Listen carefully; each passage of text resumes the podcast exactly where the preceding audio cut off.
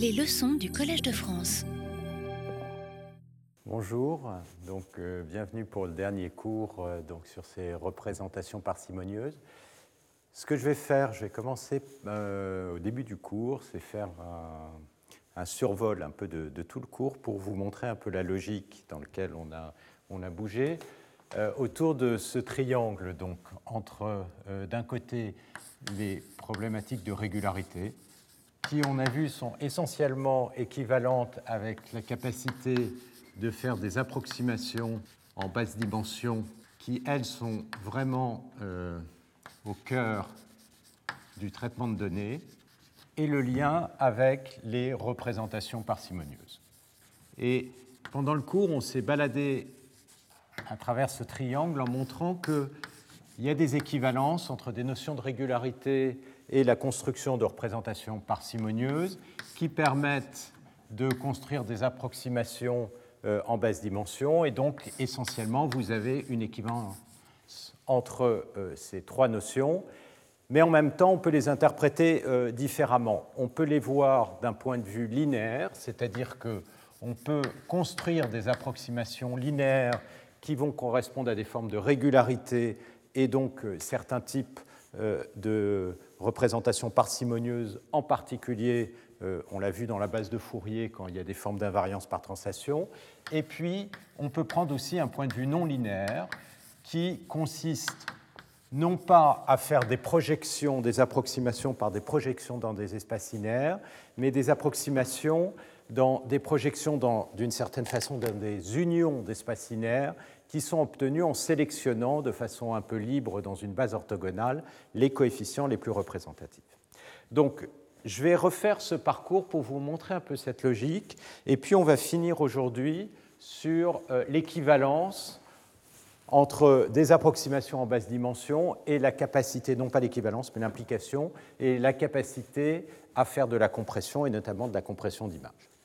Donc je repars euh, sur la transformée de Fourier, donc euh, ça date il y a bien longtemps, 1822, euh, euh, euh, le texte de, Fourier sur la propagation de la chaleur. Et ce que Fourier montre essentiellement, c'est qu'on peut décomposer des fonctions comme des combinaisons linéaires de sinusoïdes avec des coefficients. Et ensuite, évidemment, toute la théorie mathématique s'est développée pour montrer que c'était vrai pour n'importe quelle fonction en particulier d'énergie finie. Ici, là, je considère des fonctions définies sur 0,2 euh, pi. Et donc, l'idée essentielle de la transformée de Fourier, c'est que ces coefficients, on les obtient tout simplement avec des produits scalaires, parce qu'on est dans une base euh, euh, orthonormale, et donc la corrélation entre la fonction et chacune de ces sinusoïdes. Donc quand vous avez une fonction ici qui est uniformément régulière, si vous calculez la corrélation, autrement dit euh, l'intégrale du produit de ces deux fonctions, eh bien comme cette fonction ici va osciller très vite à haute fréquence, le coefficient va être négligeable. Donc si on regarde le module de ces coefficients, eh bien lorsque la fréquence augmente, ils vont avoir une décroissance rapide. Donc on voit ici apparaître une forme d'équivalence entre d'un côté la régularité de la fonction et de l'autre côté la décroissance des coefficients dans le domaine de Fourier. Et puisqu'on peut reconstruire la fonction à partir de ces coefficients, eh bien on va pouvoir calculer des approximations en mettant à zéro des coefficients qui de toute manière sont négligeables et donc en introduisant une toute petite erreur. Alors là, ce qu'on voit, c'est que cette notion de régularité, c'est une notion de régularité globale. Alors juste un commentaire, excusez-moi. Euh, dans ces slides, je vais reprendre les notations euh, des notes. Autrement dit, le signal ici sera euh, appelé f, d'accord, plutôt que x. Donc la question qui se pose, c'est est-ce qu'on peut changer de notion de régularité pour avoir des capacités d'approximation un peu plus générales, et notamment de passer du linéaire au non linéaire. Et lorsqu'on a une fonction qui a une singularité, comme par exemple ici ce pic, eh bien ça va créer des hautes fréquences. Et donc ça va totalement détruire la capacité de faire de l'approximation linéaire parce qu'on ne va pas pouvoir éliminer ces hautes fréquences.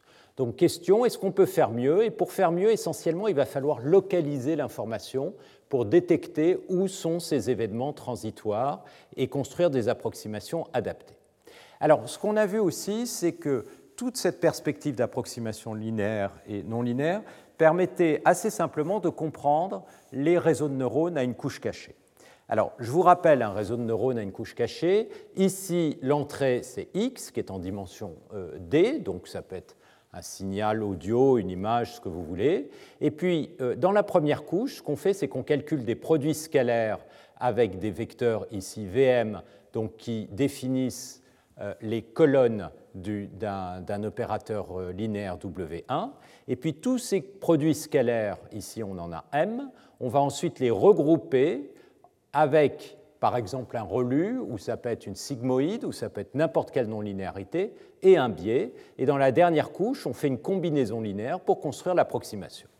Donc le nombre de termes de cette approximation, c'est M, c'est le nombre d'éléments dans la couche cachée. Et la question qu'on se pose, c'est est-ce qu'on peut bien approximer euh, la fonction d'origine qu'on veut approximer euh, f de x à partir d'une construction comme ceci alors pour comprendre ce qui se passe, il suffit de prendre un exemple tout simple où on prend pour la non-linéarité, ρ donc qui est une fonction d'un réel, ρ de a, simplement un cosinus. Et qu'est-ce qu'on réalise si on prend ici euh, un cosinus? Eh bien qu'on a tout simplement une série de Fourier. Donc faire ce genre de décomposition avec un réseau de neurones à une couche cachée, c'est très similaire à décomposer la fonction dans une base de Fourier. Si on prend un relu, ça consiste simplement à faire un changement de base entre essentiellement le relu et le cosinus. Alors le relu ne va pas définir une base stable, mais on peut euh, avoir essentiellement les mêmes résultats. Ces résultats, dans le cas de la série de Fourier, sont très clairs, parce que qu'est-ce qu'on sait? Eh bien, si on veut approximer une fonction qui est uniformément régulière, il va falloir garder les basses fréquences. Mais ici, x n'est pas une variable en dimension 1, mais en dimension d. Donc les euh, fréquences qu'il va falloir prendre ici, elles vont être non pas dans z, mais dans z à la puissance d, qui correspondent à chacune des directions de x. Et donc il va falloir garder toutes les fréquences dans une boule de rayon plus petit que r. Mais quand on est en dimension q, le nombre d'éléments dans une boule plus petit que R va croître comme R à la puissance Q. Donc il va falloir garder énormément d'éléments. Et donc on peut démontrer qu'avec une approximation linéaire, on a certes la capacité d'approximer n'importe quelle fonction dans L2 avec une erreur qui évidemment va décroître vers 0 quand le nombre de termes tend vers l'infini, parce qu'on a une base orthogonale, donc n'importe quelle fonction peut être représentée à partir de la base. Par contre, si on a une régularité, on peut préciser euh, la vitesse de décroissance de l'erreur, et en particulier si je suppose que ma fonction est euh, à, disons, alpha dérivé, et dans un espace de Sobolev de degré alpha, eh bien l'erreur va décroître d'autant plus vite que la régularité est grande, parce que les coefficients de Fourier vont décroître. Mais ce que vous voyez ici et qu'on a démontré, c'est que la vitesse de décroissance dépend de alpha divisé par d. Le divisé par d vient du fait que le nombre d'éléments dans la boule euh, de rayons fixés croît exponentiellement avec d. Et donc c'est là qu'on voit apparaître la euh, malédiction de la dimensionnalité. Alors, il y a une autre approche qui consiste à dire, OK, on va reprendre, comme je disais, ce cercle, mais d'un point de vue non linéaire. Et le point de vue non linéaire, il dit essentiellement, au lieu de toujours prendre les mêmes coefficients pour approximer les fonctions qui m'intéressent, je vais adapter les coefficients à la fonction. Et effectivement, dans un réseau de neurones, donc euh, excusez-moi, dans un réseau de neurones ici, on va apprendre une certaine fonction qui, par exemple, à x va euh, associer l'énergie d'une molécule, où x correspond l'état de la molécule, ou si x est une image, ça peut être la classe, un bateau, un chien, etc. Donc, a priori, on a une fonction à approximer. Donc, on peut adapter le choix de ces vecteurs à la fonction. D'accord? Et donc ça, c'est l'esprit des approximations non linéaires. Et l'idée en particulier, c'est que si je considère les vecteurs de Fourier, donc ici c'est cosinus, et si je m'assure que ces coefficients ont une norme LP qui converge pour un P qui est strictement plus petit que 2. Alors ce qu'on a vu, c'est que obligatoirement les coefficients de cette fonction ordonnée vont décroître à une vitesse qui dépend de p. Et donc, si on choisit ce qui indique qu'il y a quelques grands coefficients et beaucoup de petits, et donc si on choisit les quelques grands coefficients qui sont dans la base, sachant que les autres sont petits, eh bien on va avoir une erreur qui va décroître comme le facteur moins 2 sur p, plus 1 ici. Et donc si p est strictement plus petit que 2, on voit qu'il y a une erreur qui décroît lorsque m augmente, indépendamment de la dimension. Et donc on n'a pas de malédiction de la dimensionnalité. On n'a pas de malédiction de la dimensionnalité, mais d'une certaine manière, ce résultat est un peu tautologique. Pourquoi il est tautologique? Parce que là, on est en train de dire, maintenant on peut toujours dire que les maths sont tautologiques, mais celui-là, il est très direct. Pourquoi? Parce que là, on est en train de dire, si la fonction a peu de coefficients de Fourier qui sont non nuls ou non négligeables, alors je vais pouvoir les approximer avec ces quelques coefficients de Fourier. Certes, mais pourquoi est-ce que cette fonction serait approximable avec quelques coefficients de Fourier? Et encore une fois, ces coefficients de Fourier, c'est des coefficients en grande dimension. Donc ça veut dire que euh, ces vecteurs VM, c'est des coefficients en dimension D, et D, c'est de l'ordre de 1 million. Donc comment ça se fait qu'on a ce genre de choses? Et la question, c'est qu'on euh, a très peu d'intuition de ce phénomène, et notamment, ce phénomène n'explique pas du tout pourquoi est-ce qu'on peut beaucoup améliorer ce genre de résultat lorsque on augmente le nombre de couches. Donc c'est une, une, explication très partielle, qui est simple d'un point de vue mathématique, mais qui n'explique pas vraiment euh, les performances des réseaux de neurones, euh, notamment les réseaux de neurones profonds. En basse dimension, par contre, ces techniques d'approximation non linéaire sont beaucoup plus puissantes. Et donc, c'est ce qu'on a commencé à voir ensuite en passant par les ondelettes. Donc l'idée, ça a été de reprendre euh, ce triangle, mais en se reposant la question de la régularité, en essayant de l'étendre. Et le point clé, c'est d'observer que euh, Fourier ne va fonctionner et des approximations non euh, linéaires que quand le signal ou la fonction est uniformément régulière. Ce qu'on a vu est équivalent avec la capacité d'approximer avec un échantillonnage uniforme.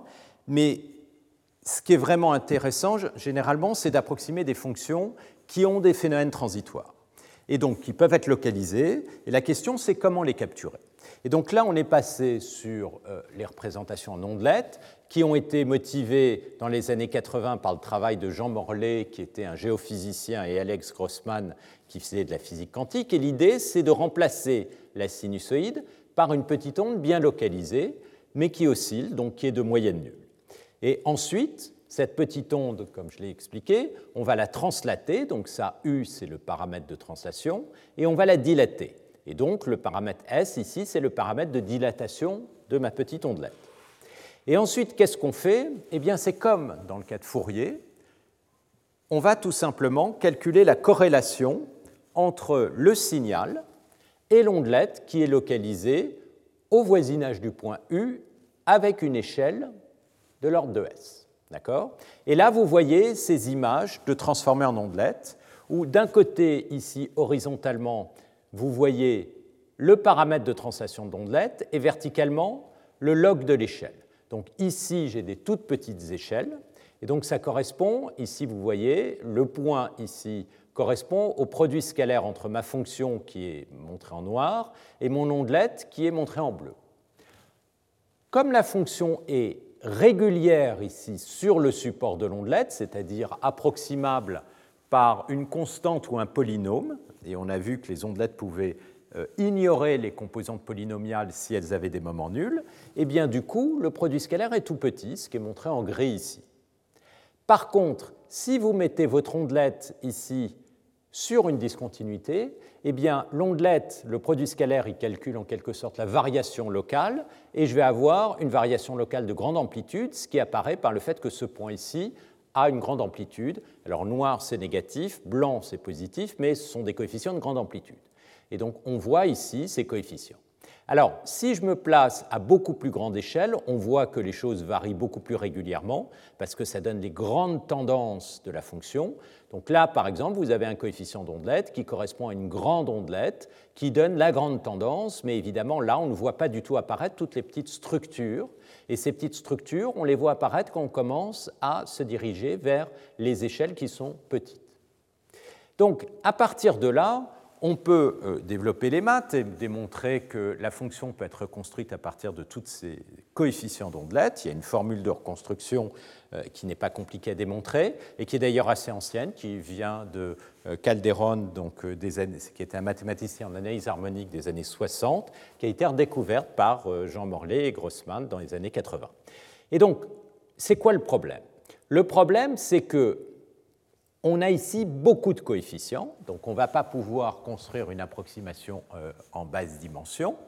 Et puis pour l'instant, tout ça est assez qualitatif, c'est-à-dire qu'on voit qu'il y a un lien entre la régularité et l'approximation, mais cette description qualitative, on aimerait pouvoir la préciser mathématiquement. Et donc, et la deuxième, deuxième euh, chose qui était en fait la première dans ce que j'ai décrit, c'est peut-on reconstruire f avec beaucoup moins que tous les coefficients de cette image, parce que là on part d'un signal et on arrive à une image, c'est euh, euh, pas très pratique et très redondant. Et donc l'idée essentielle des bases orthogonales d'ondelettes, c'est de dire en fait, dans ce plan, qui est un plan temps-échelle ici en une dimension, eh bien d'abord il suffit de choisir des échelles qui varient avec des puissances de 2, et le paramètre de translation, on peut l'échantillonner proportionnellement à la taille de l'ondelette, c'est-à-dire 2 puissance j. Et donc si on fait un échantillonnage uniforme, au ce sens de ce plan, eh bien, on peut obtenir une représentation complète. Et comment est-ce qu'on démontre ça? Par le fait que les ondelettes sous-jacentes peuvent définir une base, et en particulier une base orthogonale, de tout l'espace.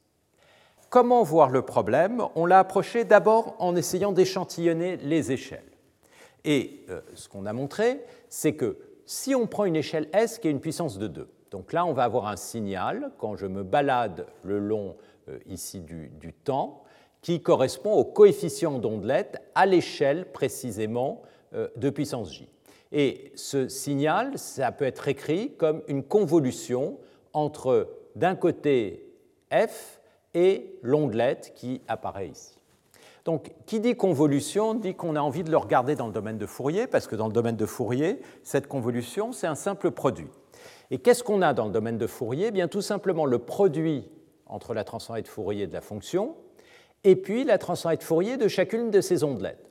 Mais on l'a vu, une ondelette, elle est dilatée dans le temps, donc, excusez-moi, en Fourier, elle va être dilatée par le facteur inverse. On a fait les calculs, et donc ça revient en quelque sorte à prendre la transformée de Fourier et la décomposer dans des canaux de fréquences qui sont des puissances de 2, correspondant aux ondelettes dilatées par ces deux puissances, deux puissances j que j'ai montrées ici en couleur.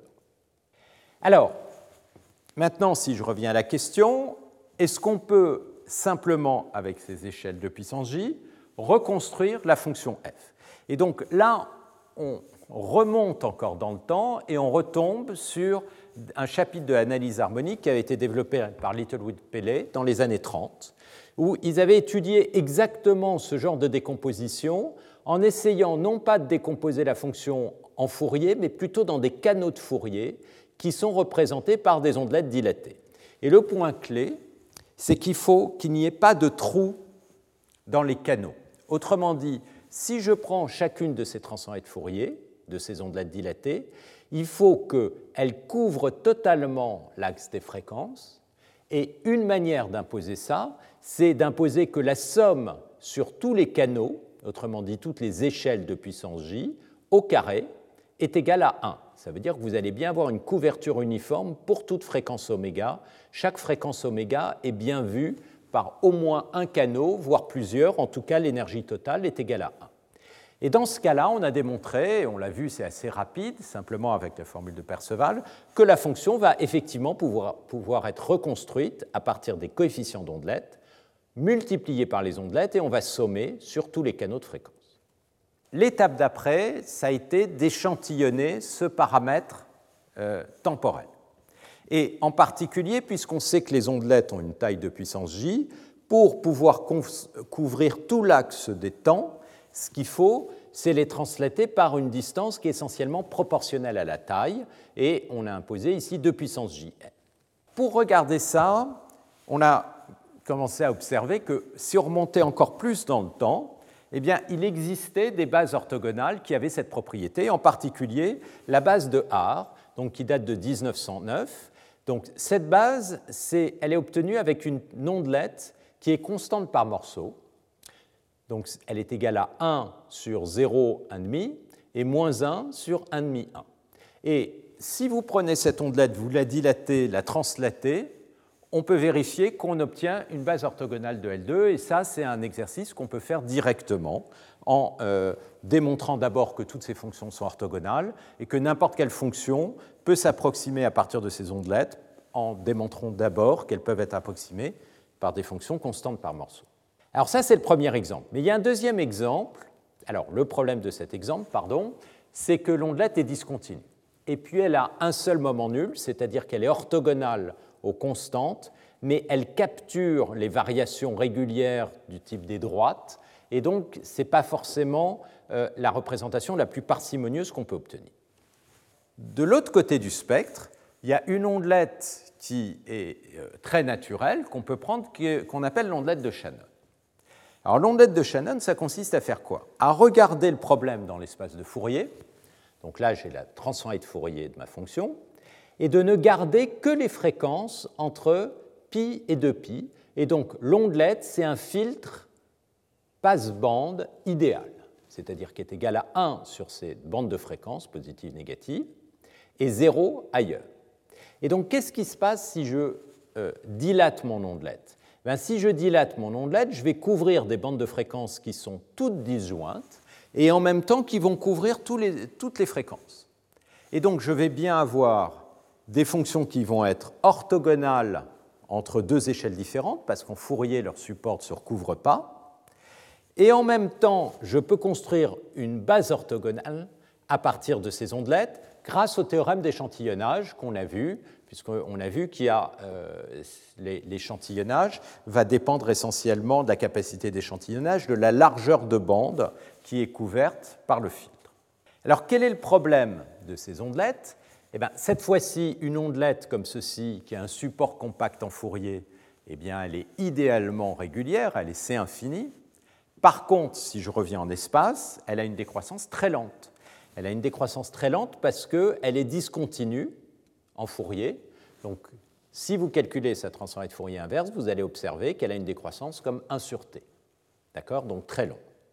Donc la question sous-jacente ensuite, c'est de se dire si je veux construire des bases orthogonales qui vont être efficaces, qui vont pouvoir être bien localisées sur des singularités, est-ce que je peux construire des ondelettes bien localisées avec des décroissances rapides? Donc, a priori, j'ai expliqué que euh, tout le monde pensait que non, et donc euh, Yves Meyer, qui a eu le prix Abel euh, pour ça, a démontré que oui, pour ça et pour bien d'autres travaux, mais en particulier, cette observation a été fondamentale parce que ça a été en quelque sorte un déblocage psychologique. Ce qui est intéressant, c'est que le problème n'était pas tellement que c'était très difficile de construire ces bases orthogonales, mais simplement que les gens pensaient que ce n'était pas possible. Et à partir du moment où on pense que ce n'est pas possible, personne n'a essayé, et donc ce sujet est resté tel quel. Et puis, euh, comme j'expliquais, en essayant de démontrer que ce n'était pas possible, il s'est rendu compte que euh, euh, si c'était possible, puisqu'il a essayé de construire un contre-exemple à sa conjecture, et le contre-exemple, ça consistait à essayer de construire une ondelette qui serait une base orthogonale, ou générerait une base orthogonale. Et pour ça, il a construit une ondelette à la main, à support compact en Fourier, mais contrairement à la base de Shannon, elle est C infini dans le domaine de Fourier. C'est-à-dire qu'au lieu euh, d'être brutalement discontinue en pi et 2pi, eh bien, il y a une composante régulière d'accroissement et de décroissance, et il a fait en sorte qu'il y ait une forme d'orthogonalité obtenue par un terme de phase ici. En espace, ces ondelettes, puisqu'elles sont C infini en Fourier, quand on a une fonction qui est C infini, on sait que dans l'autre domaine, donc euh, une fonction C infini a une transformée de Fourier qui a une décroissance rapide, inversement une fonction qui est C infini en Fourier doit avoir une décroissance rapide en temps. Et donc voilà les ondelettes de Meyer. Effectivement, elles ont une décroissance rapide théorique, mais numériquement, en fait, c'est assez lent. C'est assez lent parce qu'en Fourier, précisément, on a un support compact, mais ceci étant, on obtient ce qu'on voulait, une base orthogonale. Donc la question que tout cela a ouvert ensuite, c'est est-ce qu'il y a des façons de construire des bases orthogonales qui soient meilleures de manière à pouvoir parcourir ce triangle de façon beaucoup plus efficace d'un point de vue numérique et éventuellement avoir des façons rapides de calculer ces représentations pour les applications. Donc ça, c'est le travail notamment que j'avais fait aux États-Unis pendant ma thèse, durant lequel j'ai collaboré aussi avec Yves Meyer, où on obtient ces constructions d'ondelettes avec un regard différent qui en fait était influencé par les idées de traitement d'image.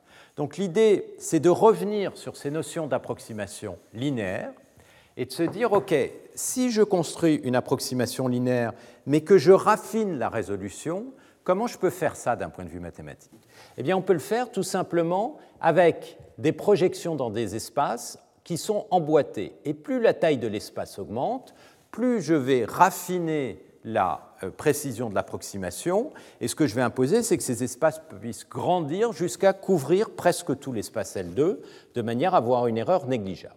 En fait, cette idée, c'est une idée classique, c'est l'idée des algorithmes multigrilles. Vous commencez par approximer votre fonction, là par exemple une image, sur une grille très grossière, et puis vous allez raffiner petit à petit l'approximation sur des grilles de plus en plus fines. Et chaque grille correspond à des approximations dans des projections avec euh, des espaces linéaires.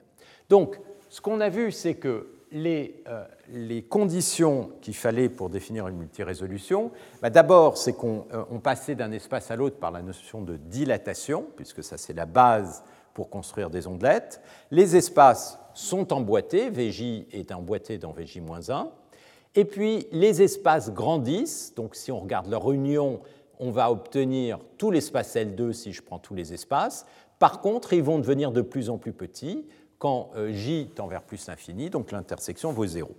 Et la dernière composante, c'est qu'on veut que ces espaces soient invariants par translation, translation correspondant à l'échelle. Donc ça, c'est cette idée de résolution.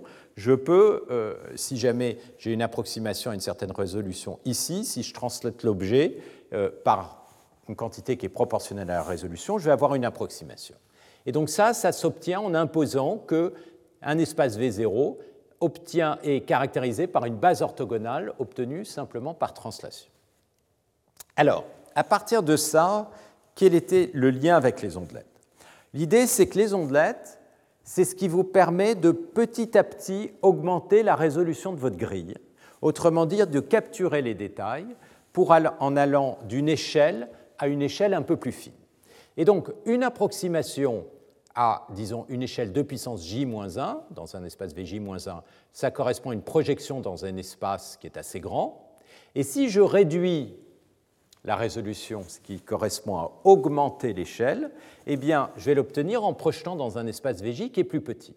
Donc, qu'est-ce que j'ai perdu comme information? Eh bien, j'ai perdu la projection dans le complémentaire orthogonal, que j'appelle ici WJ, de VJ dans VJ-1. Et donc, maintenant, ce que je peux faire, c'est prendre l'approximation à résolution plus fine, l'écrire comme la somme de l'approximation à résolution plus grossière, plus les détails capturés par cette projection. Et ce qu'on démontre à partir des propriétés de base de ces multirésolutions, d'abord, c'est que les espaces VJ admettent une base orthogonale obtenu avec une seule fonction phi qu'on appelle cette fonction d'échelle simplement dilatée et translatée. Donc ça va être facile de calculer des projections orthogonales dans ces espaces. La deuxième chose, c'est que l'espace WJ, lui aussi, va admettre une base orthogonale, mais qui est obtenue avec une ondelette, c'est-à-dire une fonction qui oscille, dilatée par 2 puissance j, et puis translatée par euh, la quantité de puissance jn. Donc du coup, comme ces espaces sont emboîtés, on démontre que si maintenant on prend toutes les échelles, on va obtenir une base orthogonale de tout l'espace L2. Alors, l'autre élément qui là est lié au fait que, euh, au lien avec des idées de traitement du signal qu'on voit apparaître, c'est que, en fait, ces ondelettes, elles sont entièrement caractérisées par une chose, c'est un filtre discret. Donc là encore, c'était, euh, il se trouvait que moi j'étais à l'époque dans un département de, traitement du signal euh, aux États-Unis, donc ces idées étaient très naturelles euh, pour les mettre en correspondance. Et donc, ce qu'on peut effectivement démontrer, c'est qu'il existe des filtres qu'on appelle des filtres conjugués en quadrature, c'est-à-dire des filtres qui, obtiennent, qui satisfont cette euh, propriété de quadrature qu'on a vu apparaître très naturellement comme étant équivalente à imposer l'orthogonalité sur ces fonctions d'échelle. Et on peut construire les ondelettes à partir d'une cascade de ces filtres en prenant un filtre passeband qui est obtenu en translatant ce filtre. Et donc tout cela, euh, on l'a montré, et on a montré qu'en fait, du coup, une ondelette, eh bien, elle s'obtient en cascadant des filtres de pi périodiques à différentes échelles, qui sont des filtres passe-bas, des filtres, je vais revenir là-dessus, qui éliminent progressivement des fréquences, suivis d'un filtre passe-bande, et aussi on fait ça, on obtient une base orthogonale d'ondelettes.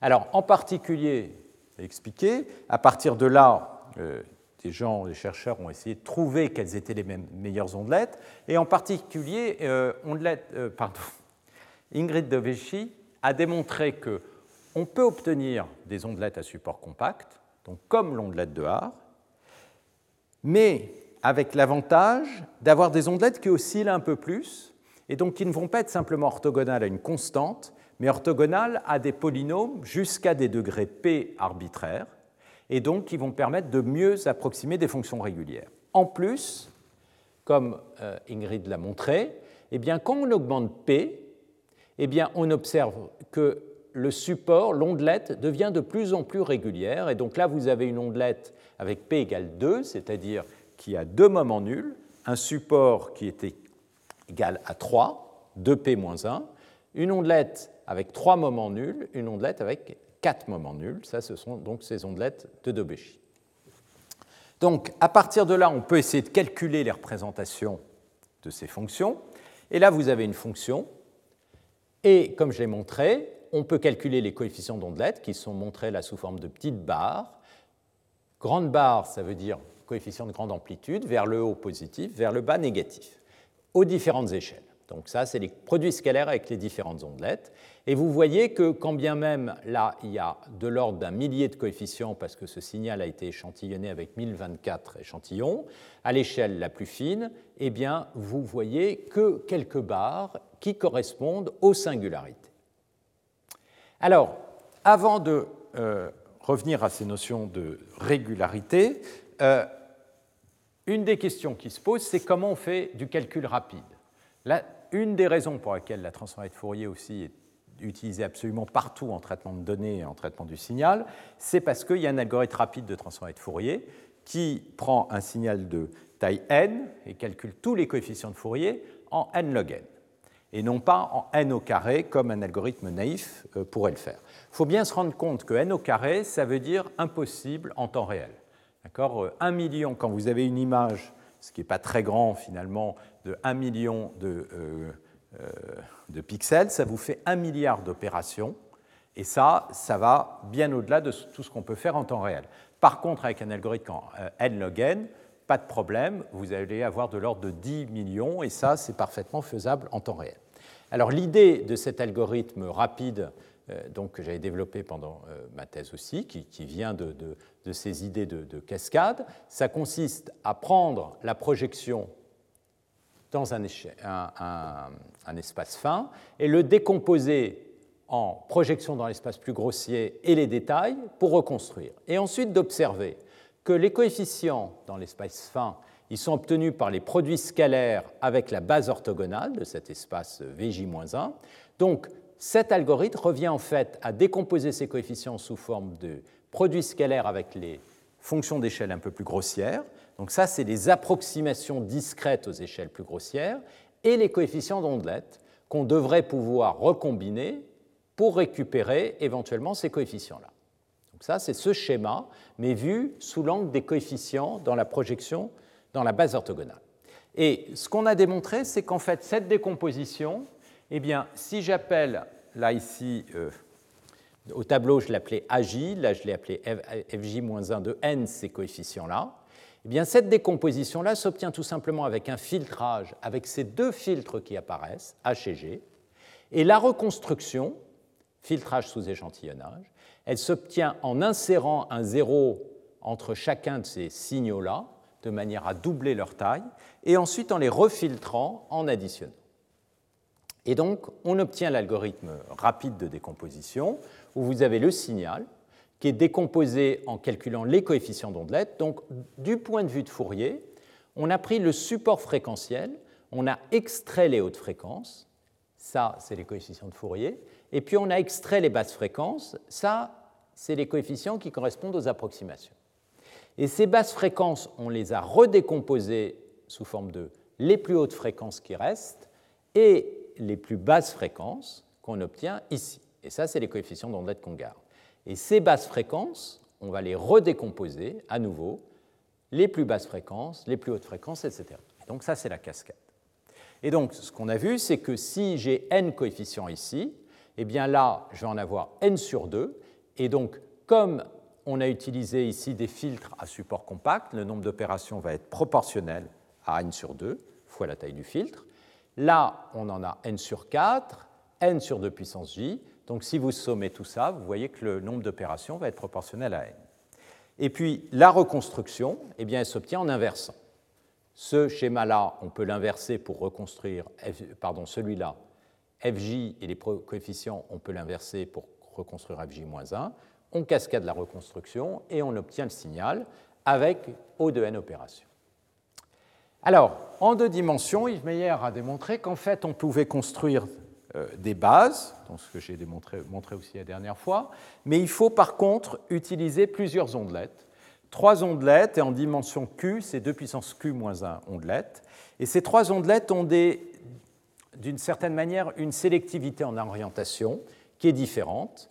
Et voilà l'exemple euh, qui illustre ça. Donc là, vous avez une image, d'accord un carré blanc sur un fond noir, et sa transformée de Fourier, donc bidimensionnelle, j'ai deux fréquences oméga 1, oméga 2, va se retrouver dans un intervalle de fréquence qui correspond à l'intervalle d'échantillonnage, l'inverse de l'intervalle d'échantillonnage, pour mesurer cette image.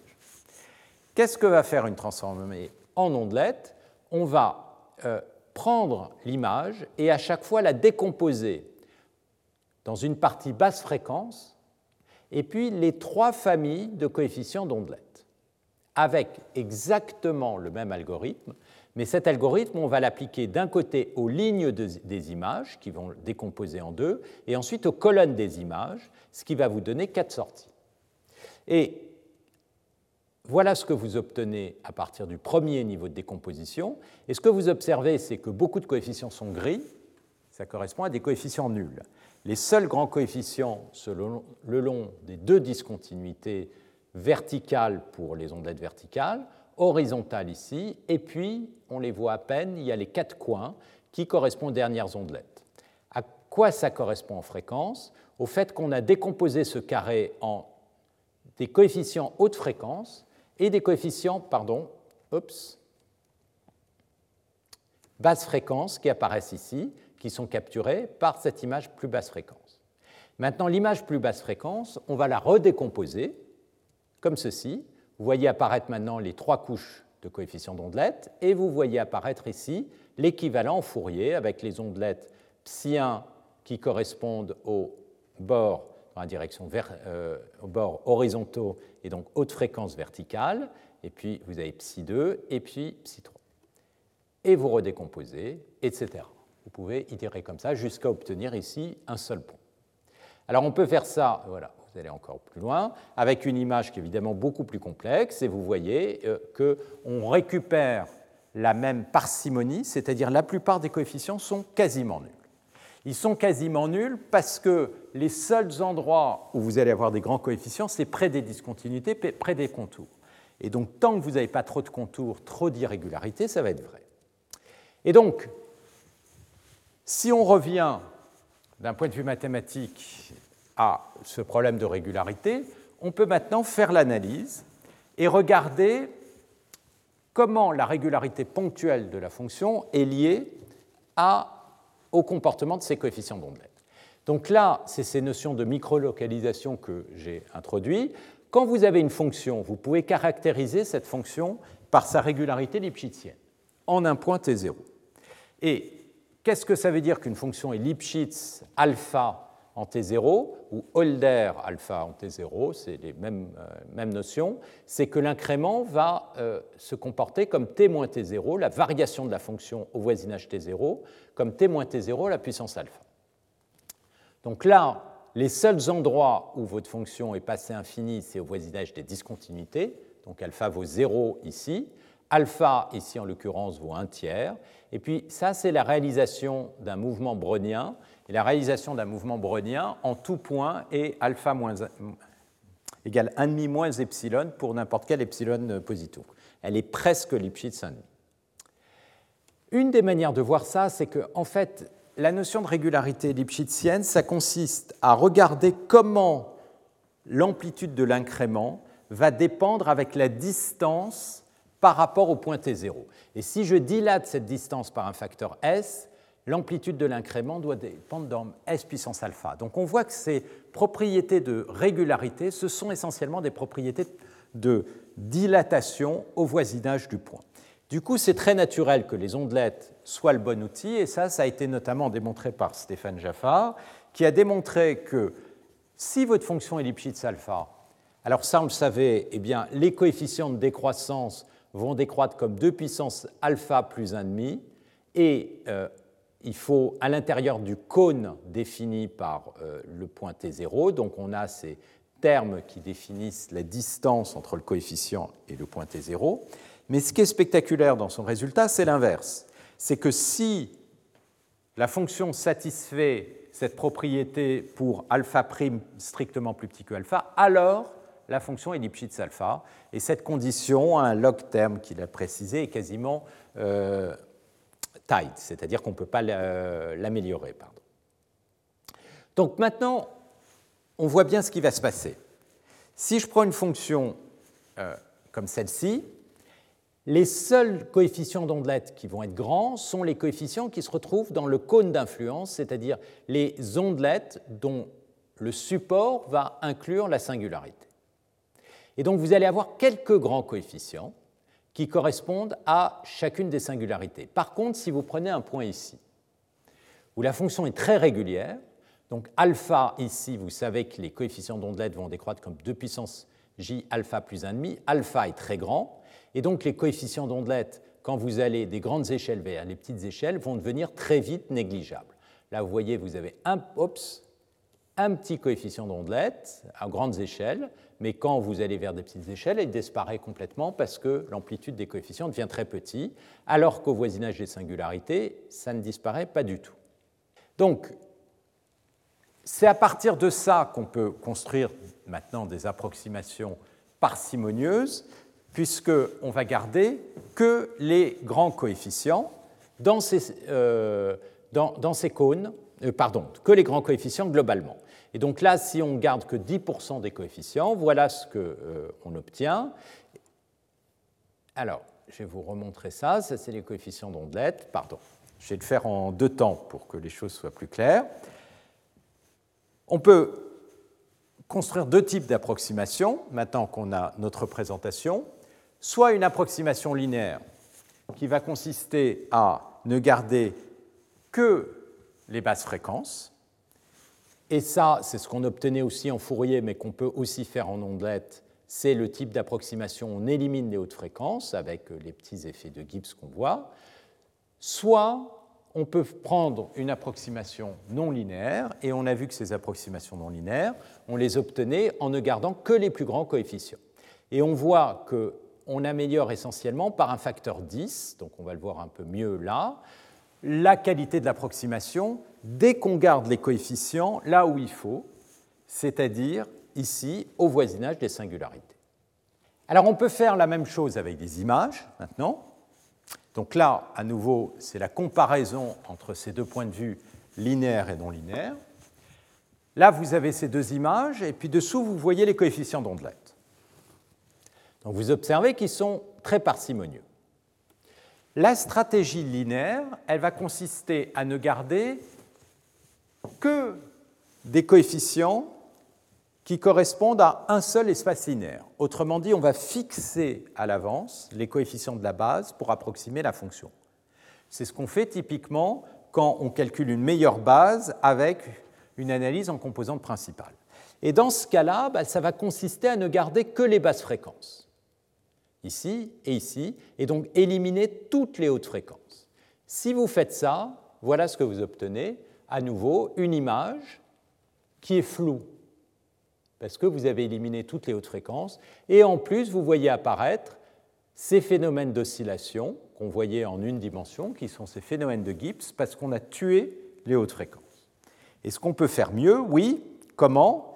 Eh bien, évidemment, au lieu d'éliminer systématiquement tous les coefficients de fréquence, on va essayer de ne garder que les coefficients qui sont grands et éliminer les petits. Donc ça, c'est d'une certaine manière l'équivalent de ce que j'ai euh, montré dans le cas des réseaux de neurones, c'est-à-dire qu'on prend la fonction ici qui est une image, on la décompose, imaginez dans le cas du réseau de neurones, ce serait la première couche cachée, voilà les coefficients dans votre première couche cachée, et vous ne gardez que les coefficients qui sont non négligeables, ce n'est pas la peine de garder les autres, et dans ce cas-là, vous allez effectivement obtenir une approximation qui est bien meilleure que euh, si vous aviez gardé au hasard, pas au hasard, mais que les basses fréquences. Alors, ce que je vais faire dans euh, la demi-heure qui suit, c'est euh, vous donner les éléments mathématiques avant de passer à l'application à la compression pour vraiment bien comprendre euh, l'amélioration de la précision qu'on obtient quand on, passe du linéaire au non linéaire. Alors, le théorème qu'on va commencer par montrer, alors je vais reprendre ici les notations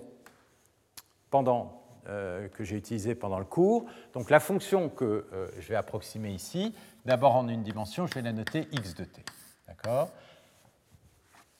Donc désolé pour cette confusion. Donc si je suppose que x est c alpha, c'est-à-dire Lipschitz alpha par exemple euh, sur 0,1, la question que je vais me poser, c'est quelle est l'approximation de x que je peux obtenir si je fais une approximation linéaire? Et l'approximation euh, que je vais construire, ça va être une approximation en gardant que m coefficient qui correspond au m coefficient de basse fréquence. Et ce qui m'intéresse, c'est de regarder l'erreur et de voir comment l'erreur décroît quand le nombre de coefficients augmente. Et comment est-ce que ça, ça se relie à la régularité de la fonction. Donc là, on est dans le cas linéaire. Alors, il existe une constante c telle que ceci va être plus petit que la constante c fois m à la puissance 1 moins 2 alpha. Alors, comment on va faire ça Comme on est dans le cas linéaire, ce que je vais faire, c'est que je vais construire xm comme une projection linéaire dans un espace linéaire VL. Comment je vais adapter L? Eh bien, ce qu'il me faut, c'est que le nombre de coefficients soit égal à m. Mais dans un espace VL, eh bien, PVL de x, il s'obtient en décomposant dans une base orthogonale, donc dans la base TVL, qui sont les fonctions phi. La fonction phi, Ln, c'est une fonction qui est translatée par 2 puissance L, N, de puissance L. Donc, 2 puissance Ln, ça veut dire que vous avez une translation avec un pas d'échantillonnage qui est égal à 2 puissance L, mais ce que vous savez, c'est que votre support de la fonction, elle est entre 0 et 1. Donc combien de coefficients N vous allez avoir ici Ça va être entre 0 et 2 puissance moins L. Donc combien de coefficients il vous faut pour calculer cette approximation ça va être m égale 2 puissance moins 1. OK, donc ça c'est le nombre de coefficients. Maintenant, on peut regarder l'erreur. L'erreur, c'est quoi? C'est la différence entre x et sa projection dans cet espace. Mais ce que l'on sait, c'est que euh, comment on peut construire une base orthogonale? Autrement dit, c'est quoi l'erreur ici? L'erreur, elle s'obtient en décomposant x dans une base orthogonale qui est obtenu avec euh, l'espace VL, et les compléments. Et les compléments, c'est tous les espaces des ondelettes qui vont aller de j égale moins l'infini à L moins 1. Autrement dit, cette erreur ici, x, je peux toujours le décomposer comme la projection dans VL de x plus la projection dans espace W. Autrement dit, je peux le décomposer avec les coefficients d'ondelette, psi jn, où j va aller de moins l'infini à L moins 1. C'est quoi l'erreur, la différence entre ça et ça? C'est la norme de cette fonction. Mais cette fonction-là, je suis dans une base orthogonale, c'est la somme de tous les coefficients au carré. Donc ça, c'est tout simplement la somme de tous les coefficients d'ondelette que j'ai éliminés, de moins l'infini à L moins 1, des coefficients dans la base. Donc ça, c'est à nouveau, c'est la somme, l'énergie de tous les coefficients d'ondelette que j'ai mis à zéro. Maintenant, j'ai ce résultat qu'on a vu tout à l'heure qui dit que si la fonction est dans C alpha, alors les coefficients d'ondelette, eh bien, ils sont plus petits qu'une constante C fois 2 puissance J alpha plus 1,5. Donc, je peux rentrer ça là-dedans, et ce que j'obtiens, c'est que l'erreur, elle est plus petite que la somme sur J. Combien de coefficients ici euh, Excusez-moi, c'est une somme sur J, et c'est une somme sur N aussi. Combien de coefficients d'ondelette j'ai ici? Puisque les ondelettes sont translatées de 2 puissance J et que je suis sur 0,1, je vais en avoir 2 puissance moins J. Alors, il faudrait que je fasse d'abord, excusez-moi, ma somme sur J va de moins l'infini à L moins 1, et ensuite la somme sur N, et le nombre de translations, c'est exactement 2 puissance moins J. Donc, chaque coefficient ici est plus petit que C de puissance J alpha. Je suis au carré, donc je vais avoir un C carré de puissance euh, J fois 2, donc je vais avoir euh, alpha plus 1,5. Et maintenant, combien de coefficients j'ai Eh bien, c'est 2 puissance moins j. Donc j'ai cette borne ici. Ça, c'est le nombre de coefficients que je vais avoir à une échelle de puissance j. Et donc les 2 puissance moins j ici se simplifient. Ça, ça va être une somme. Excusez-moi, la somme, elle va de moins l'infini à L moins 1. Et donc, je vais avoir la somme des j strictement plus petit que L. J'ai euh, 2 puissance 1,5 qui va disparaître. Le c carré, je peux le sortir de la somme. Et il va me rester 2 puissance 2 alpha j. Là, j'ai une somme géométrique. Donc cette somme géométrique, elle va se comporter à un facteur 1 sur 2 puissance alpha moins 1, comme c carré. La valeur pour la valeur minimum, ça va être 2 puissance de alpha grand L. Mais le nombre de coefficients, c'est m égale 2 puissance moins L. Donc ça, c'est c carré fois m à la puissance moins 2 alpha. À nouveau, parce que m moins 1, c'est 2 puissance L. Et donc, qu'est-ce qu'on vient de démontrer? Eh c'est l'inégalité qu'on a là-bas, sauf que constante c est devenue c carré. D'accord? Donc vous voyez quoi? C'est que si votre fonction est régulière, ça c'est le même genre de résultat que Fourier, eh bien vous allez avoir une décroissance qui est rapide. Ok, très bien, mais nous ce qui nous intéresse, c'est les cas irréguliers. Et les cas irréguliers sont très intéressants en une dimension, parce qu'en une dimension, ce qu'on va voir, c'est qu'il n'y a pratiquement aucun coût pour coder des singularités. Alors pourquoi il n'y a aucun coût?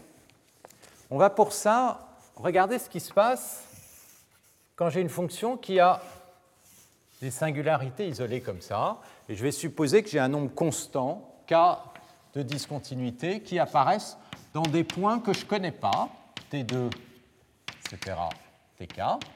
Et question, combien de coefficients d'ondelette vont être affectés par ces singularités? Je vais supposer que ma fonction x est régulière, donc c'est alpha sur chacun des intervalles. D'accord? Donc si mon ondelette, alors je vais le montrer avec une autre couleur, se retrouve dans la partie régulière, bah, l'avantage c'est que tout se passe comme si il n'y avait pas de singularité, parce que du point de vue de l'ondelette, le produit scalaire, elle ne voit qu'une fonction régulière. Donc, le genre de calcul que j'ai là va pouvoir s'appliquer. Par contre, si j'ai une ondelette qui se retrouve ici, ça va être une autre histoire parce qu'évidemment, il y a une singularité, ça va créer un grand coefficient. Donc la question, c'est de savoir combien d'ondelettes vont être affectées par les singularités. Mais pour que l'ondelette voit une singularité en un point euh, quelconque, euh, disons ici T1, il faut à nouveau que son support recouvre T1, mais l'ondelette, elle est à l'échelle de puissance j translatée par 2 puissance jn, donc proportionnellement à son support.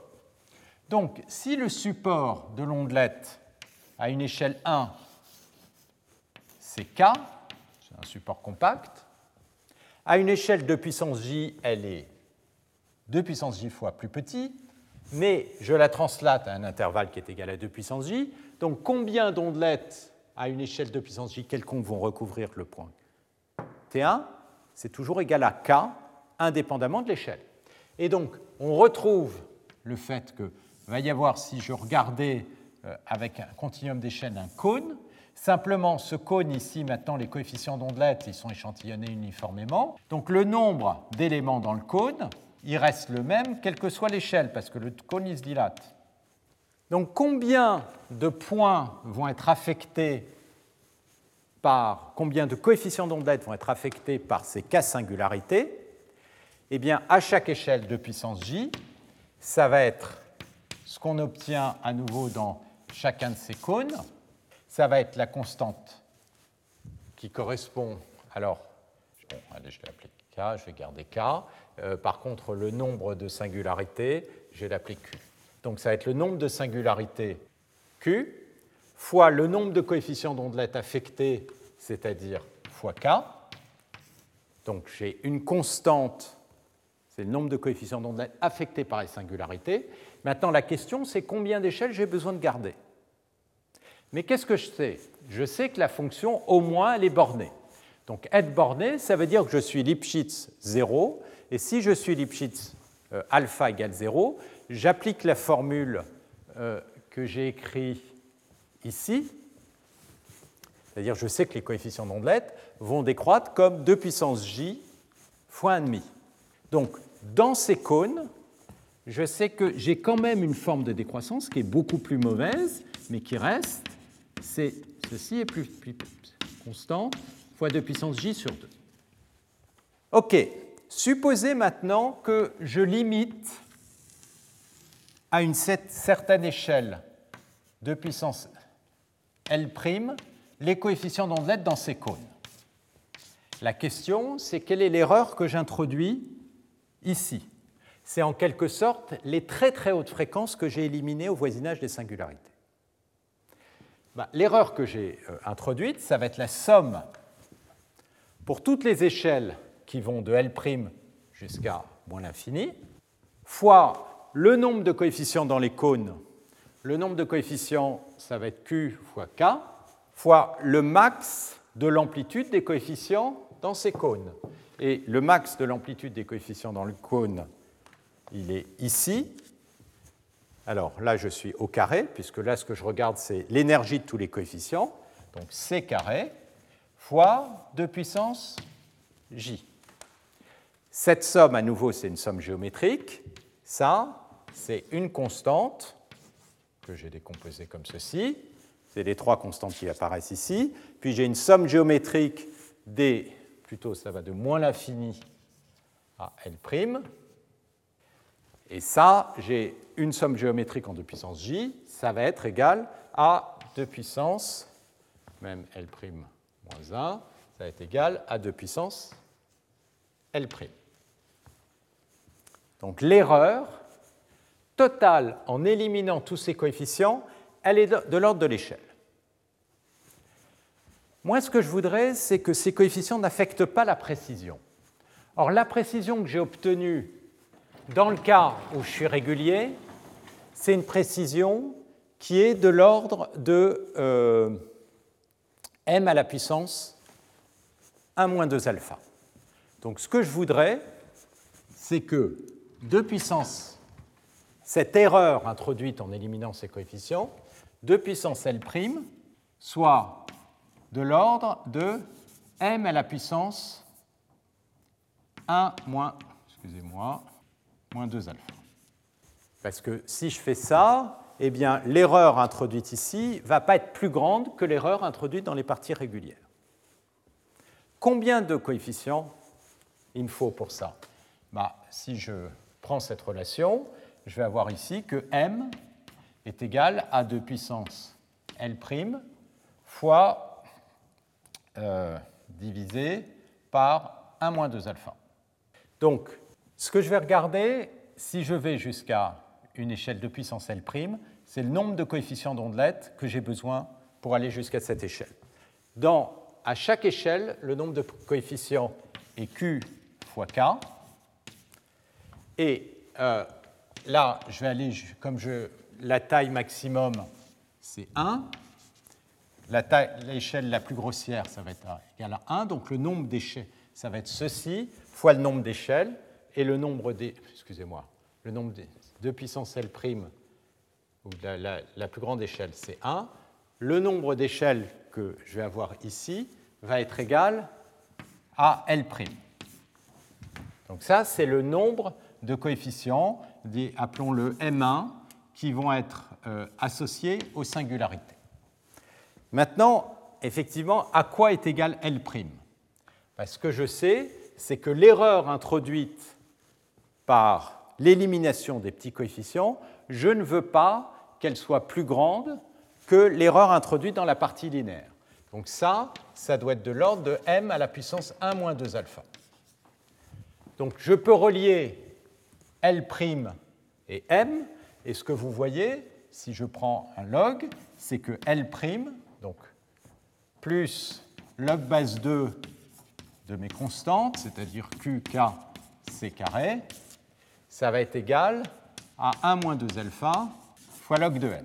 Donc ça veut dire que le nombre de coefficients que j'ai besoin, à une constante près, ça se comporte comme log de m.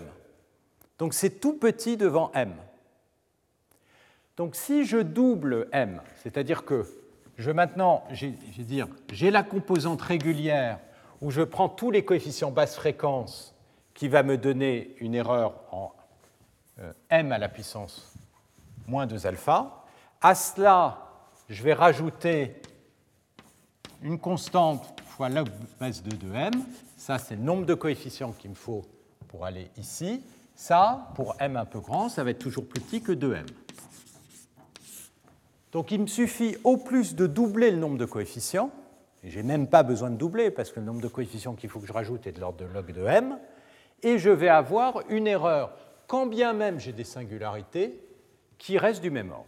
Et donc ça, ça permet de démontrer euh, les théorèmes euh, qu'on a ici, c'est que, je fais la démonstration avant de vous donner le résultat, c'est que si x et c alpha sur chacun de ces intervalles tk, tk plus 1, alors il existe une constante c, c'est comme le théorème précédent, telle que x moins xm, mais ici xm c'est l'approximation non linéaire, c'est-à-dire en prenant les plus grands coefficients d'ondelette, est plus petite que c fois m à la puissance 1 moins 2 alpha. Ça, ça explique que on puisse ici gagner un très grand facteur en approximant une fonction ici, à nouveau que j'appelle f, avec un nombre fixé de coefficients quand on passe du linéaire au non linéaire. Par contre, quand on se retrouve en deux dimensions ou en plus grande dimension, le phénomène change complètement. Alors pourquoi le phénomène change complètement et à quel niveau? On va reprendre ce théorème. Si je suis en deux dimensions, qu'est-ce qui se passe? Donc je suis dans 0,1 au carré, c'est mon image. À ce moment-là, ce qu'on... Euh, alors, est attendez, parce que là j'ai un, 1 moins 2 alpha. Attendez, est-ce que je n'ai pas fait une erreur en faisant mon calcul? Euh, Donc j'ai pris la somme des coefficients au carré. J'ai un 2 puissance moins j, 2 puissance j, 2 j pourquoi j'ai mis euh, l'erreur Elle décroît quand même à la puissance moins 2 alpha. Je ne sais pas pourquoi j'ai un 1 moins 2 alpha ici. C'est moins 2 alpha. Excusez-moi, il n'y a pas de 1. Vous voyez ici, juste pour vous montrer que je n'ai pas de... L'erreur, elle décroît comme à la puissance moins 2 alpha. Et donc ce que je vais faire, c'est ici m'ajuster, pareil, ça change juste l'exposant ici, m à la puissance moins 2 alpha. Donc je vais avoir un moins 2 alpha, ça se comporte toujours comme log m. Et donc mon théorème, c'est toujours que je m'adapte de manière à obtenir la même approximation que l'approximation linéaire. Excusez-moi pour l'erreur. Donc, en deux dimensions. En deux dimensions, qu'est-ce que ça va changer? Ben, Ça va changer le fait que je suis maintenant non pas sur une droite, mais sur un carré. Donc si je suis à une échelle de puissance j, le nombre de coefficients d'approximation que je vais avoir besoin si je fais de l'approximation linéaire, ça c'est de puissance L, et je suis sur un carré 0,1, ça va être m égale 2 puissance moins 2L. D'accord? Si maintenant on regarde l'amplitude des coefficients d'ondelette. Alors en, deux dimensions, en une dimension, une ondelette comme elle est normalisée en L2 et que c'est l'intégrale au carré, eh bien, je vous avais dit, il y a un coefficient de normalisation à cause du jacobien qui est un 1 sur 2 puissance j. En deux dimensions, les ondelettes, il n'y en a pas une, il y en a trois, mais le 3 n'est pas tellement important ici, il faut la normaliser comme 1 sur 2 puissance j, parce que c'est au carré, et euh, là, je vais avoir un t égale t1, t2, donc le jacobien, il va faire sortir un 2 puissance j. pour ça qu'il faut ici, non pas le racine, mais 1 sur 2 puissance j. Et je vais la translater sur la grille uniforme, pareil. OK. Donc ce qu'on peut démontrer, là je vous laisse le faire, c'est qu'on a la même quasiment formule, sauf qu'au lieu d'avoir alpha plus 1,5, on a un alpha plus 1 qui vient en fait de la normalisation ici. Donc ça, je vous laisse refaire l'intégrale, ça tombe automatiquement. Donc si je regarde l'erreur, eh bien, ça va être la somme de tous les coefficients d'ondelette que j'ai éliminés. Combien de coefficients d'ondelette ici? J'en ai pas 2 puissance moins j, mais 2 puissance moins 2j, parce que les ondelettes, je les translate sur une grille carrée, intervalle de puissance j. Ces grilles, c'est ce qu'on voit ici. D'accord? Ça, c'est les grilles de coefficients d'ondelette. Et euh, bah, les coefficients d'ondelette, ils vivent dans une petite imagette, comme ceci. Et puis, pourquoi les images sont de plus en plus petites quand on va vers les basses fréquences? C'est parce que les intervalles deviennent de plus en plus grands, donc j'ai moins de coefficients d'ondelette. 2 puissance moins j, ici j'ai la même chose qu'au lieu du 1,5, j'ai un 1. Ça, fois le 2, ça va toujours disparaître, et donc je tombe exactement sur la même formule. Et donc, on obtient quoi? On va obtenir, excusez-moi, sur la même formule ici, mais ici, m à la puissance moins 1, c'est égal à 2 puissance 2L, parce que je suis sur un carré. Donc au lieu d'avoir remplacé 2 puissance L par M, on a euh, un facteur 1,5. Donc M moins 1, autrement dit, 2 puissance L, c'est M à la puissance moins 1,5. Et donc au lieu d'avoir ceci, je vais avoir ceci sur 2. Donc j'ai C carré fois M à la puissance moins alpha. Donc en fait, en dimension Q, ce qu'on voit apparaître, c'est un 2 alpha sur Q, c'est à nouveau l'effet de la dimensionnalité. OK, donc on perd un facteur Q qui, en l'occurrence, ici en deux dimensions, est égal à 1,5. Moins bon, mais quand même, quand on augmente alpha, les choses vont bien se passer. Qu'est-ce qui va se passer maintenant quand on introduit des singularités? Ben, Je vais reprendre l'exemple de mon petit carré. Ben, dans le carré, combien de coefficients d'ondelette je vais avoir qui vont intersecter les singularités. Ça va être proportionnel à la longueur des singularités, que j'appelle L, fois le nombre d'ondelettes qui vont intersecter la singularité. Et le nombre d'ondelettes qui vont intersecter euh, la singularité, ici, ça va être L fois 2 puissance moins j, parce que là j'ai un intervalle de taille de puissance j. Et puis en largeur, eh c'est le facteur que j'ai écrit ici, qui correspond à la taille de l'ondelette, c'est-à-dire K. C'est-à-dire que le nombre de coefficient d'ondelette. Maintenant, il va dépendre de l'échelle parce qu'il euh, faut beaucoup d'ondelettes à fine échelle pour couvrir tout un contour de puissance moins j. Donc du coup, euh, qu'est-ce qui va se passer? C'est que si on compte le nombre L' euh, d'échelles et de regarder comment ça se relie au nombre de coefficients d'ondelettes, on va voir que le nombre de coefficients qui sont influencés par les singularités, ça va être m égale le nombre de la longueur totale, c'est-à-dire L fois 2 puissance moins j, fois k. Et donc à une échelle L', on va voir ceci. Et donc vous voyez qu'il y a non plus une relation où L' ici est proportionnelle à log m, mais on a une relation où m est proportionnelle à 2 puissance moins L. Donc on va avoir que le nombre de coefficients créés par les singularités sont de l'ordre de 2 puissance moins L. Mais les erreurs que l'on produit ici, à cause de ces singularités, vont toujours avoir un correspond les, les coefficients d'ondelette lorsque on les met à zéro, eh bien, ils vont introduire une erreur qui est de l'ordre de l'amplitude du coefficient d'ondelette. Alors, qu'est-ce qui se passe si j'ai une discontinuité? Si j'ai une discontinuité, les coefficients d'ondelette, ça correspond à alpha est égal à 0, ils décroissent comme 2 puissance j.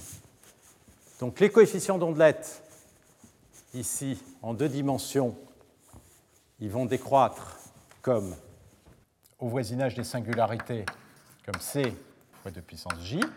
Donc l'erreur qui va être produite en éliminant tous les coefficients d'ondelette à une échelle plus petite que ici L', elle va se comporter comme le nombre de coefficients, c'est-à-dire L fois K à une échelle J qui va aller de moins l'infini à L', fois j'ai 2 puissance moins j coefficients dans cette zone-là, et puis les coefficients, ils sont d'amplitude c carré, bornés par c carré fois 2 puissance 2j.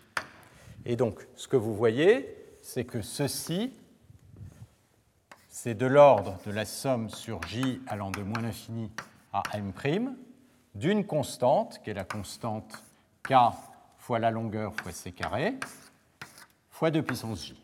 Donc cette somme géométrique, elle va se comporter comme la plus grande valeur que peut prendre L', c'est-à-dire 2 puissance L' fois la constante. Et donc, qu'est-ce qu'on observe ici? C'est que comme m égale 2 puissance moins L ici, ceci, ça se comporte comme m-1 kl fois c carré.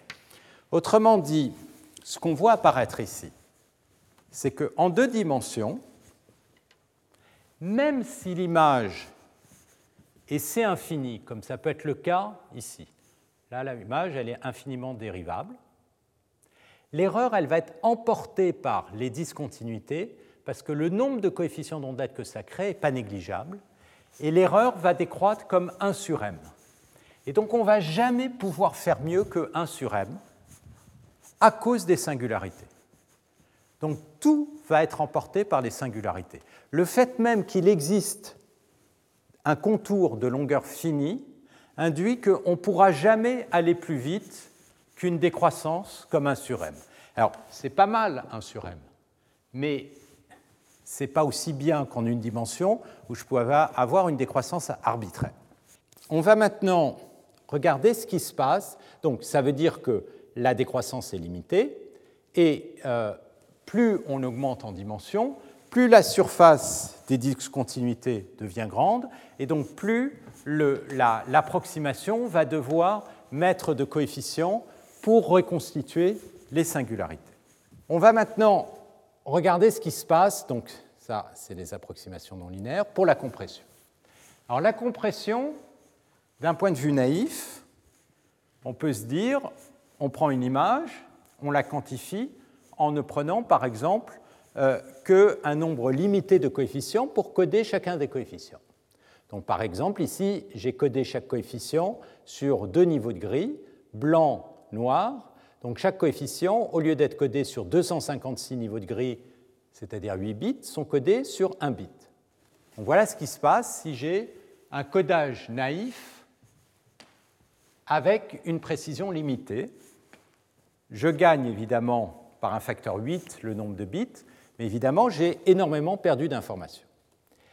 L'idée de ces algorithmes de, codage, c'est de se placer dans la base orthogonale, ici, donc ici dans la base d'ondelettes, et puis d'approximer, donc là vous avez les coefficients d'ondelettes qui sont tous, disons, il y a beaucoup de coefficients qui sont euh, négligeables, et ce qu'on va faire, c'est au lieu de garder les vrais coefficients d'ondelettes, c'est eux que je vais approximer sur un petit nombre de bits, c'est-à-dire je vais les quantifier euh, avec une petite précision, excusez-moi.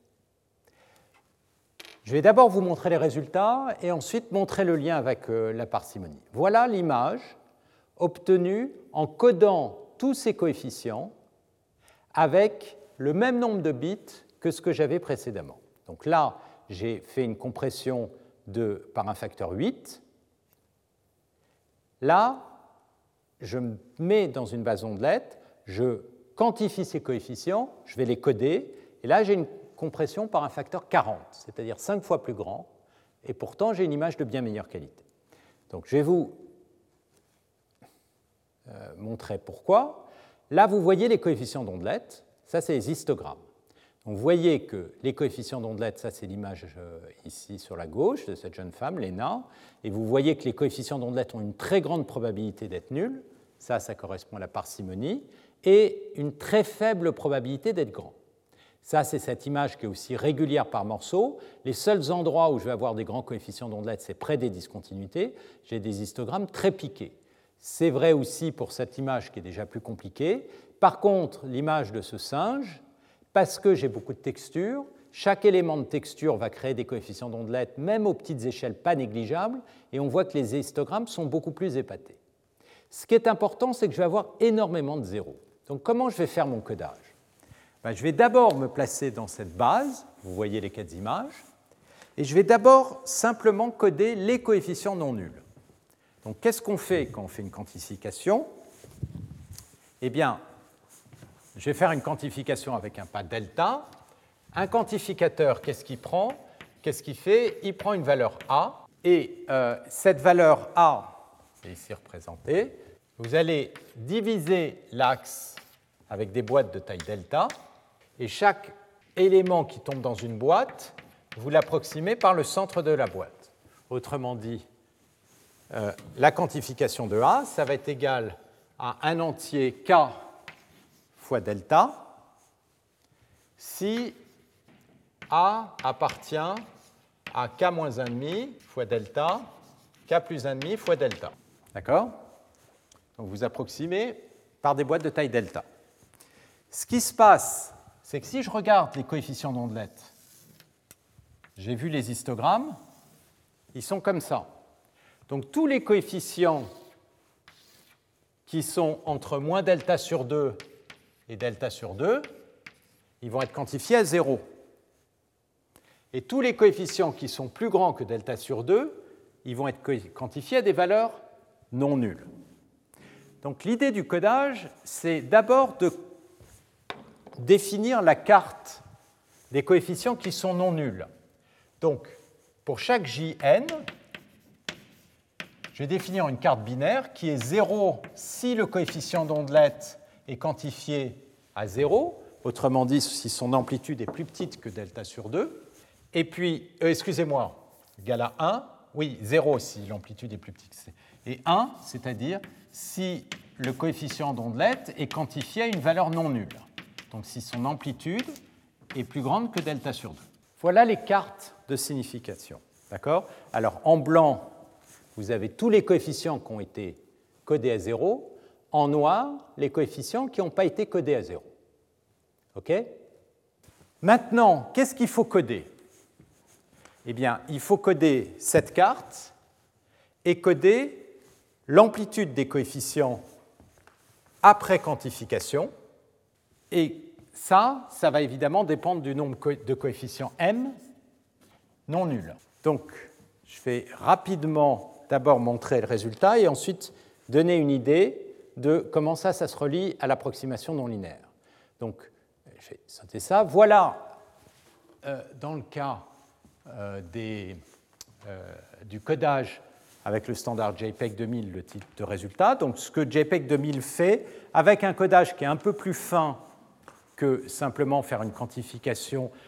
JPEG 2000 fait une quantification uniforme, mais ensuite, il fait un codage des bits qui est un peu plus fin parce qu'il dépend un petit peu des euh, positions relatives des coefficients non nuls. Ça, c'est des images qui sont codées avec 0,2 bits par pixel, c'est-à-dire avec un facteur de compression 40. Et avec un facteur de compression 40, on arrive quasiment à reproduire la qualité de l'image d'origine. Si vous diminuez trop le nombre de bits, ça va revenir à réduire, pour ça il va falloir réduire le nombre de coefficients non nuls, on commence à perdre des détails et on le voit, alors peut-être pas très bien avec la lumière, mais au voisinage des contours, on commence à voir apparaître des distorsions, euh, ici, oui, là on le voit beaucoup mieux, et donc on perd de l'information. Typiquement, une image, on peut la comprimer jusqu'à un facteur 50-100 sans introduire trop d'artefacts. Quand on va au-delà, on n'y arrive plus, en tout cas avec ces techniques-là. Je vais maintenant terminer en 10 minutes en donnant euh, une idée de pourquoi ça c'est fondamentalement relié à l'approximation non linéaire. L'erreur qu'on fait quand on fait une approximation comme ça, x moins l'image qui a été codée. Bien, cette erreur, je peux l'écrire en ondelette, puisque qu'est-ce que c'est que x tilde? C'est les coefficients de x dans la base orthogonale qui ont été quantifiés. Donc l'erreur, c'est l'erreur obtenue sur chacun des coefficients dans ma base orthogonale, donc c'est la différence entre les vrais coefficients de x dans ma base moins leur valeur quantifiée. D'accord? La distance entre deux vecteurs, c'est la somme des distances entre les coefficients dans la base orthogonale. Cette erreur ici, je peux la décomposer en deux parties. Il y a d'un côté tous les coefficients qui ont été mis à 0, et dans ce cas-là, cette valeur, ça vaut 0, donc qu'est-ce que je récupère? C'est exactement les coefficients d'ondelette. Et puis j'ai tous les coefficients qui n'ont pas été mis à 0. Mais tous les coefficients qui n'ont pas été mis à 0, eh bien, cette distance, elle est au plus de delta sur 2, parce que j'ai fait une quantification sur un, intervalle de taille delta. Combien de coefficients j'ai qui vont être plus grands que delta sur 2 Ça va être m, et donc ça, ça va être plus petit que m fois delta 2 sur k. Donc ce que je vois, c'est que la distorsion que j'ai ici, elle est borné par la somme de tous les coefficients qui sont plus petits que delta sur 2. Mais ça, c'est quoi? Ça, n'est autre que l'erreur entre x et x approximé de façon non linéaire avec les m plus grands, avec les m plus grands coefficients. Parce que x moins xm, c'est précisément l'approximation de x avec les m plus grands coefficients. L'erreur, c'est la somme de tous les coefficients que j'ai éliminés donc tous les coefficients qui ont une amplitude plus petite que delta sur 2, parce que les m coefficients correspondent aux m coefficients qui sont plus grands que delta sur 2, plus m delta 2 sur k. Donc ce que vous voyez ici, et là j'ai une borne inférieure, parce que la borne supérieure vient du fait que j'ai pris une borne supérieure sur l'erreur de quantification. La borne inférieure, je peux l'obtenir en prenant simplement ce terme ici. Et donc ce que l'on obtient, c'est que, en fait, la distorsion de qui est due à la quantification, il y a deux composantes. Il y a d'un côté la composante qui est due aux coefficients qui sont mis à zéro, et ça, c'est un terme d'approximation non linéaire. Et il y a la composante qui est due à la quantification de tous les coefficients qui sont plus grands que euh, delta sur 2.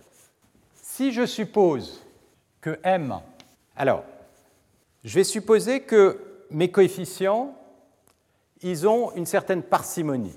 C'est-à-dire que les coefficients, ils vont avoir une normale P qui va être bornée par une constante. Dans ce cas-là, ce qu'on a vu, c'est que les coefficients ordonnés, ils vont avoir une décroissance qui va être, si je prends les coefficients de rang k, qui va être plus petite qu'une certaine constante, k à la puissance 1, c'est 1 moins 2 sur p. Donc on a des coefficients de rang k, c'est-à-dire si je regarde les coefficients qui sont ordonnés en fonction du rang ici, d'ondelette, qui vont avoir une décroissance qui va dépendre de l'exposant ici. M, ça correspond au nombre de coefficients qui vont être plus grands que delta sur 2. L'erreur d'approximation non linéaire ici, c'est l'erreur obtenue en éliminant tout ça. Cette erreur-là, et ça, elle est du même ordre que m delta 2 sur 4. Pourquoi? Parce que ici, delta sur 2, ça correspond à, dans le cas où k est égal à m, m à la puissance 1 moins 2 sur p. Non, non, non, ce n'est pas 1 moins 2 sur p. Non, je ne devrais pas partir. Alors, ces deux termes sont du même ordre, alors je ne devrais pas partir de là parce que la formule là n'est pas exacte. Excusez-moi, je vais imposer la décroissance directement sur les coefficients. C'est-à-dire qu'on va, euh, parce que cette formule, je ne me souviens plus exactement, c'était k, on va avoir un k à la puissance. J'ai imposé que les coefficients décroissent comme k à la puissance moins s. Donc euh, il faut refaire le lien entre le s et le p, ce n'était pas un moins 2 sur p. k à la puissance euh, moins s. Je vais donc avoir le delta carré, delta sur 2, ça va être m à la puissance moins s. Et là, ici, ce terme ici va être en m fois 1 à la puissance moins 2s. Maintenant, ce terme ici, x moins xm au carré, c'est la somme de tous les coefficients que j'ai éliminés, donc k plus grand que m, et ça c'est le calcul qu'on avait déjà fait, de k à la puissance moins 2s fois c carré.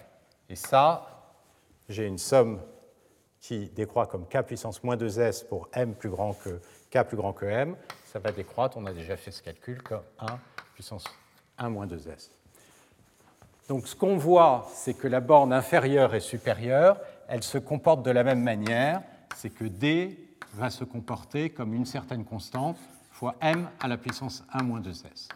Ce que ça, ça montre, c'est que la distorsion qui est produite par une quantification, en fait, ça dépend essentiellement de l'approximation non linéaire.